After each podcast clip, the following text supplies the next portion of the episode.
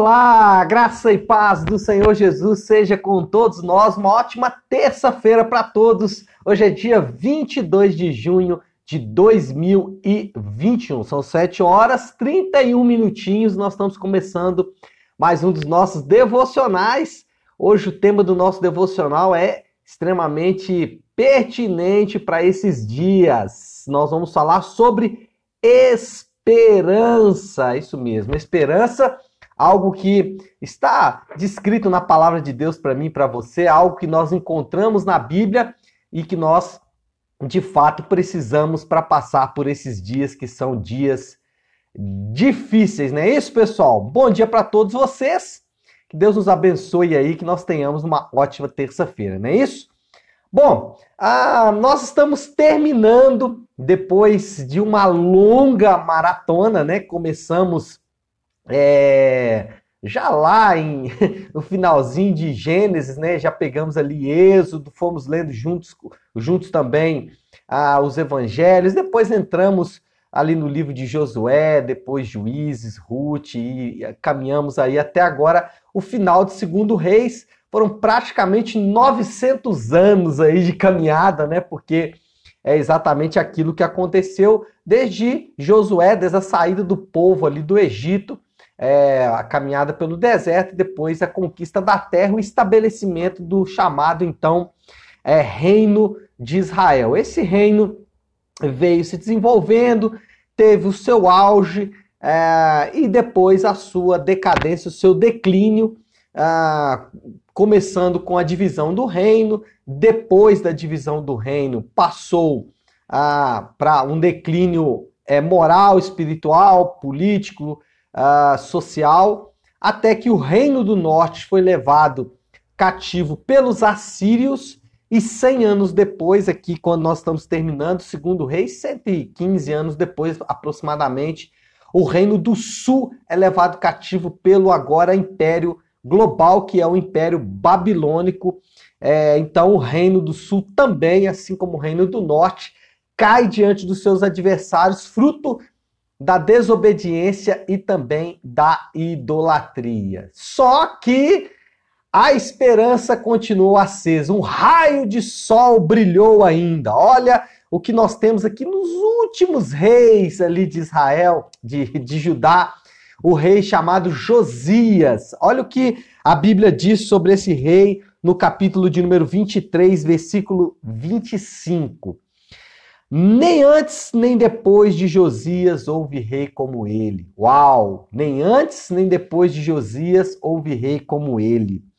Que se voltasse para o Senhor de todo o coração, de toda a alma e de todas as suas forças, de acordo com a lei de Moisés. Não houve rei que se voltou ao Senhor como Josias, ou seja, em meio àquele caos, em meio ao cativeiro babilônico em meio a uma das piores derrotas, não só espirituais, mas morais, e aí não só morais em termos de moralidade, de leis, né, mas moral mesmo, de ânimo, de esperança, de vigor, né, o último raio de esperança se fechando, Judá sendo levado cativo, Deus deixou ali uma fagulha de esperança, né? Deixou Josias para lembrar, olha, eu tenho uma promessa para ajudar, eu tenho uma promessa para o meu povo. É o meu povo que me desobedeceu e que foi levado cativo, esse povo ainda vai ver a minha glória. Por isso eu estou até com a camisa aqui hoje. Por quê? Porque ah, diante de todo esse caos, uma fagulha de esperança ficou acesa, né? O leão da tribo de Judá ainda irá se levantar. Olha só os últimos versículos do livro de Segundo Reis, como eu disse, diante desse caos, né, Deus deixa aqui uma fagulha de esperança acesa. Olha o versículo de número 28 do capítulo de número 25, o último versículo, aí os últimos versículos aí da nossa maratona de hoje, né? Ele o tratou com bondade e deu lugar honrado entre os outros reis que estavam com ele na Babilônia. Assim Joaquim deixou uh, as suas vestes na prisão e pelo resto de sua vida comeu da mesa do rei.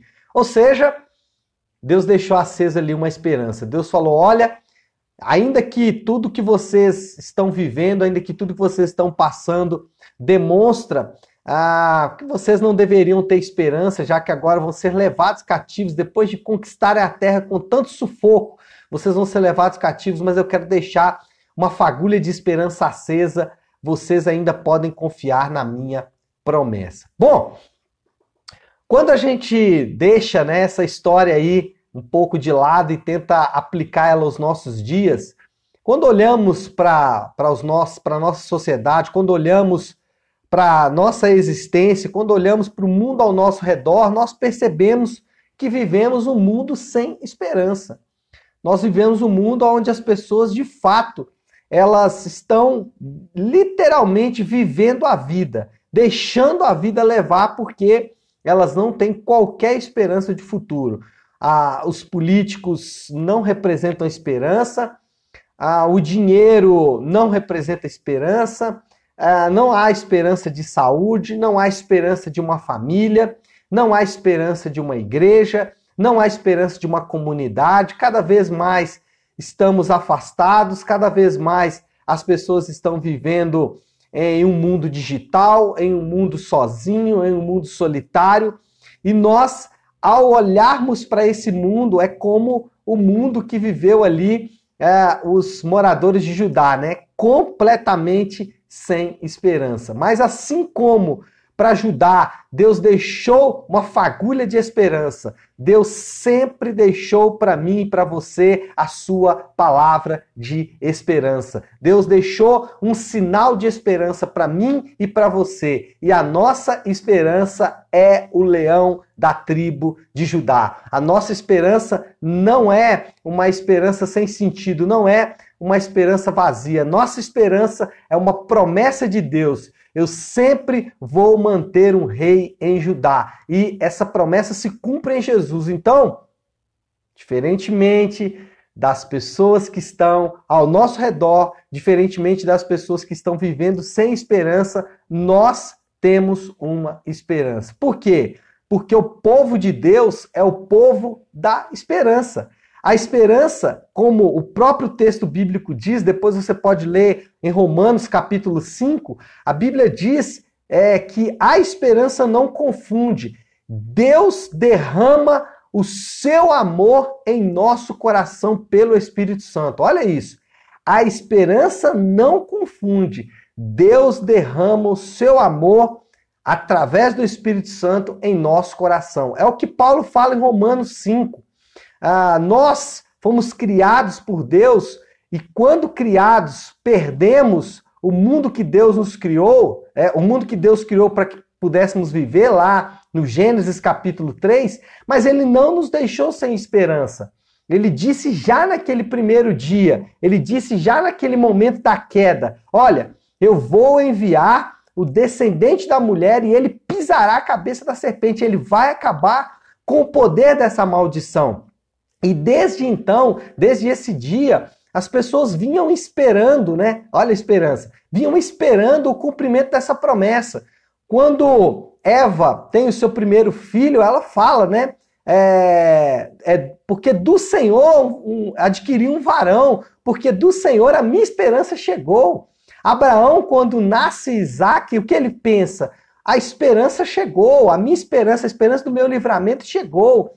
É, e quando Moisés surge, o povo de Israel fala: é a nossa esperança. Quando Davi assume o trono, eles falam: essa é nossa esperança, a nossa esperança chegou. Ou seja, desde que ah, Gênesis 3, Deus deu aquela palavra, sempre fomos pautados pela esperança, até que Jesus veio.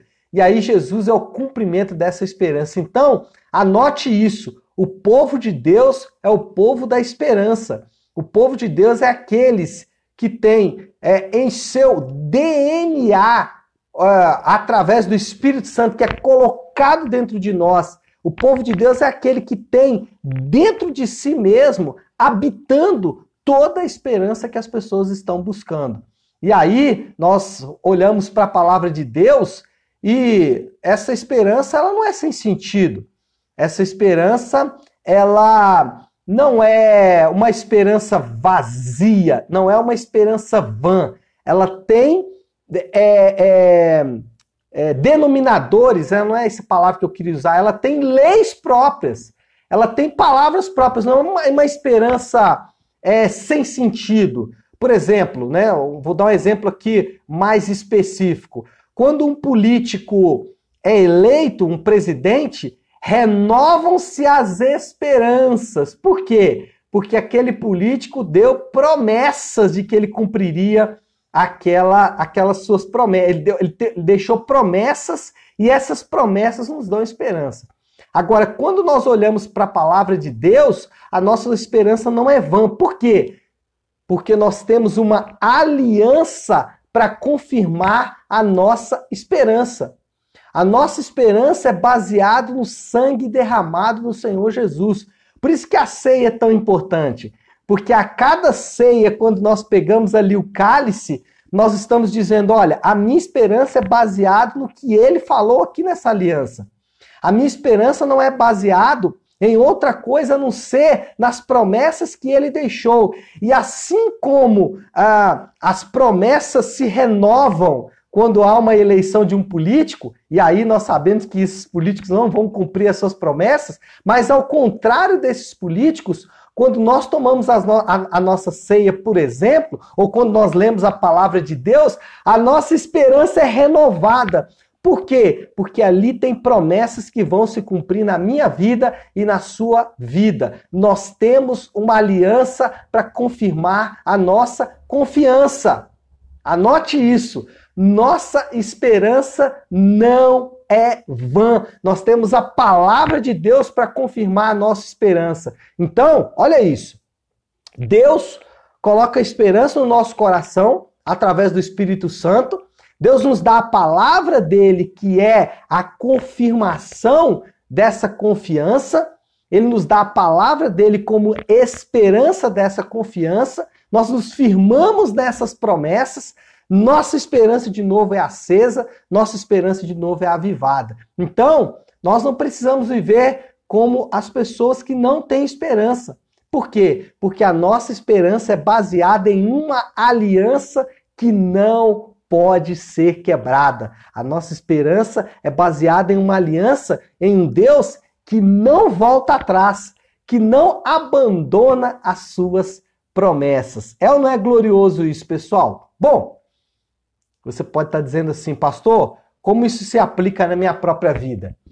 Eu tenho questões hoje para resolver, eu tenho notícias que não são boas notícias, o senhor falou aí de esperança que não é vã, mas ah, as coisas não estão fáceis para mim, pastor. Como que eu posso viver isso na prática? Como que eu posso praticar isso? Irmãos, eu vou fazer uma pergunta para você que o salmista fez. O que pode abalar os montes de Sião? O que pode abalar os montes de Sião? Nada. Nós não tememos más notícias. Eu não sei quais são as notícias que podem estar vindo ao seu coração. Eu não sei quais são as notícias que podem estar tirando o seu sono, que podem estar te desanimando, que pode estar te deixando desesperançoso. Mas eu quero dizer para você nessa manhã, renove as suas esperanças. Sabe por quê? Porque aqueles que confiam no Senhor não podem ser abalados. Eles são como os montes de Sião, que não se abalam. E eles não se abalam por quê? Porque nada pode frustrar os planos do Senhor. Nada pode frustrar as, frustrar as promessas do Senhor.